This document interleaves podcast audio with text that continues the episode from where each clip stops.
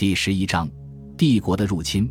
虽然修道院院长雷纳德非常支持罗杰，但他最在乎的还是他的修道院，而当务之急是尽快摆脱亨利及其军队。而亨利公爵提出谈判时，他保证修道院完好无损，修道院院长之位原封不动，他只要求少量的保证金，要求在城堡内悬挂帝国旗帜。因此，雷纳德准备接受条件。英诺森早已将这座修道院处以绝罚。因为他支持阿纳克莱图斯，这个全欧洲最受人尊重的宗教机构，而且他还非常接近教皇国的边界，居然还被一个冥顽不化的支持阿纳克莱图斯的人握在手中，居然飘着皇帝的旗帜而不是教皇的旗帜。英诺森对这一协议的直接反应是什么呢？但他的直接反应未见于任何编年史，或许这样也不错。当亨利公爵率领军队穿过加里利亚诺河之时，他可能为取得了表面上的胜利而喜悦，却不会对这次胜利的真正意义抱有幻想。帝国的旗帜飘扬在修道院中，这可能暂时的影响了罗杰在这一地区的声望，但是他没有在这里留下守军，因此难以阻止修道院在德意志军队离开以后再将旗帜拽下来。不过，在亨利的下一个目的地卡普阿，好运正在等着他。他刚一抵达，罗杰为人守城的两位当地男爵就打开大门表示效忠。从克雷莫纳就一直跟随大军的罗贝尔恢复了往昔的地位，当地民众非常愿意接受他，其中大多数人始终认为罗贝尔才是他们的合法领主。与西西里国王相比，民众对他的忠诚更加坚定，更加久远。其他城市看到罗贝尔背后有如此庞大的军队望风而降，罗贝尔不得不向亨利支付四千塔兰特，以免亨利的军队进城劫掠。但是以这样的价格恢复原来的地位，他一定认为这相当划算。现在轮到贝内文托了，这一次民众坚定的御敌，却非常鲁莽地对帝国军营发动了自以为是的所谓奇袭。事实证明。这是一场灾难，他们逃回城中，追击的敌军跟在后面，突破了城门。次日上午，也就是五月二十三日星期日，贝内文托民众投降了，只希望能够保证这座城市不受损害，阿纳克莱图斯的支持者不受折磨。他们的条件获得了批准，只有枢机主教克雷森提乌斯被老对手抓获。这位阿纳克莱图斯的牧区神父已在五年前遭受过一次流放。这一次，他被交给英诺森，英诺森判处他在修道院昏暗的小房间中度过余生。在胜利的鼓舞下，或许会因为这一次也没能在城中抢劫而略显失落。亨利的军队穿过群山，来到普利亚，与洛泰尔在巴黎会师，刚好赶上圣灵降临节的感恩祷告。皇帝洛泰尔确实有很多事需要向上帝感恩，他在半岛的进展比女婿更为顺利。拉文纳人热情地欢迎他，进行抵抗的安科纳已经付出了代价。洛泰尔对安科纳的野蛮处置对其他城市是个警告，所以许多当地的男爵纷纷表示效忠，并提供物质支持。随着洛泰尔向南推进，有许多人效仿这种方式表示归顺。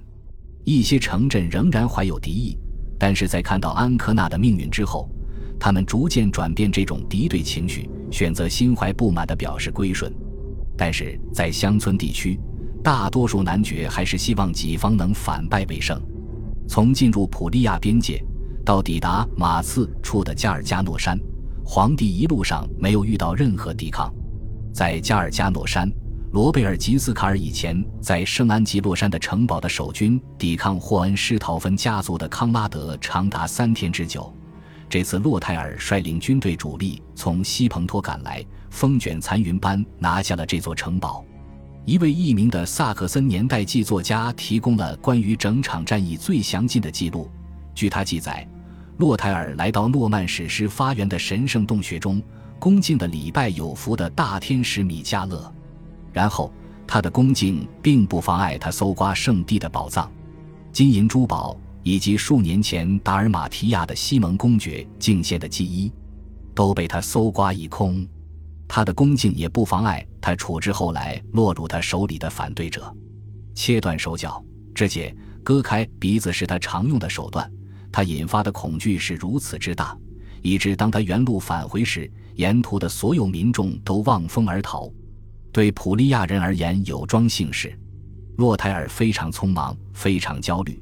尽管他率领着半数大军，却不想在漫长的攻城战上浪费时间。像特罗亚、巴列塔这些顽强抵抗的、精力饱满的城镇，很容易就被他忽略了。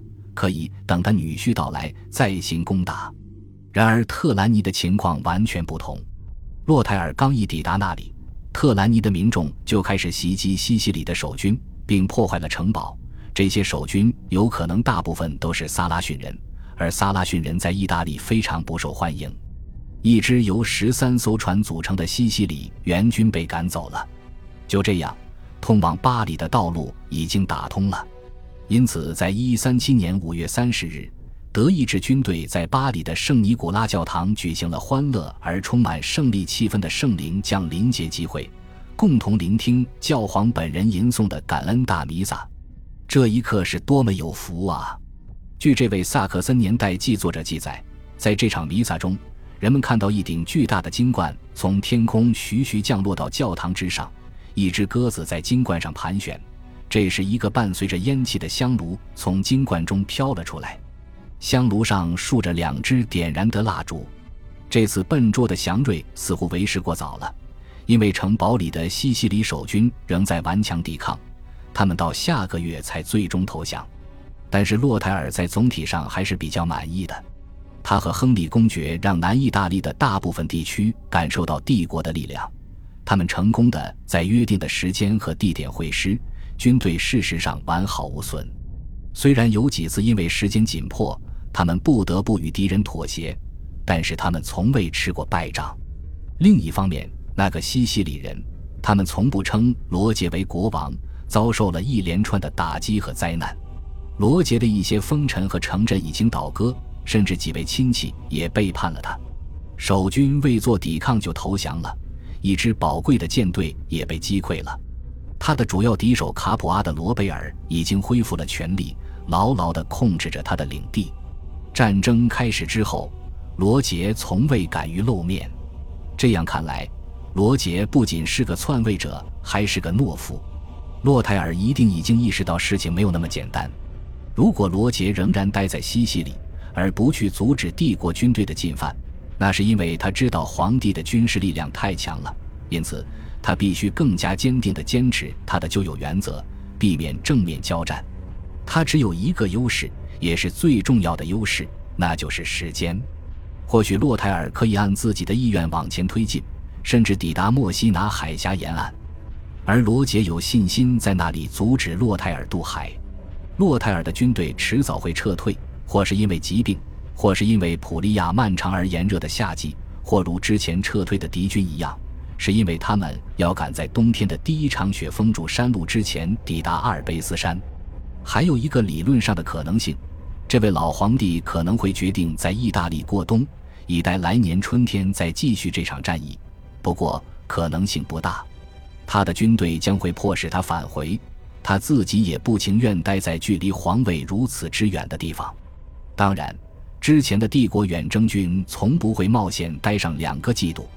往昔的经验表明，虽然这种远征可以在短时间内取得可观的成果，但是他们一旦离开，他们取得的成果就难以维持太长时间。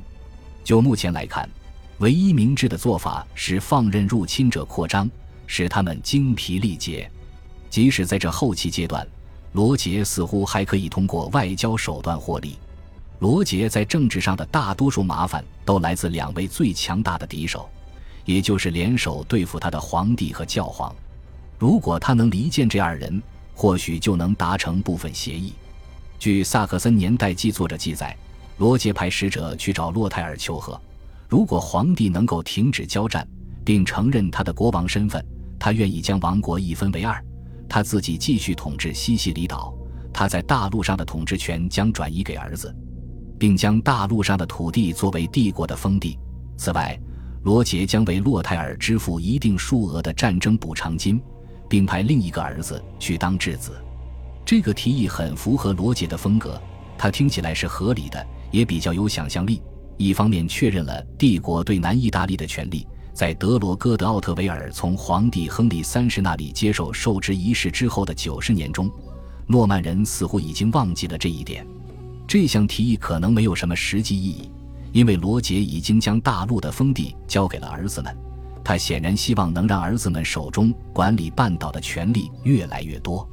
一旦皇帝回到阿尔卑斯山的另一边，仅在理论上可行的帝国宗主权。它在理论上是业已存在的，无论如何都没有什么实际价值。然而，这是一次真正的政治妥协。罗杰提议将儿子作为人质，这保证了他的诚意。如果洛泰尔只需要考虑自己的利益，他就会欣然答应这一有利于帝国且颇有可行性的提议，尽管这确实比他想得到的东西更少一些。感谢您的收听，喜欢别忘了订阅加关注。主页有更多精彩内容。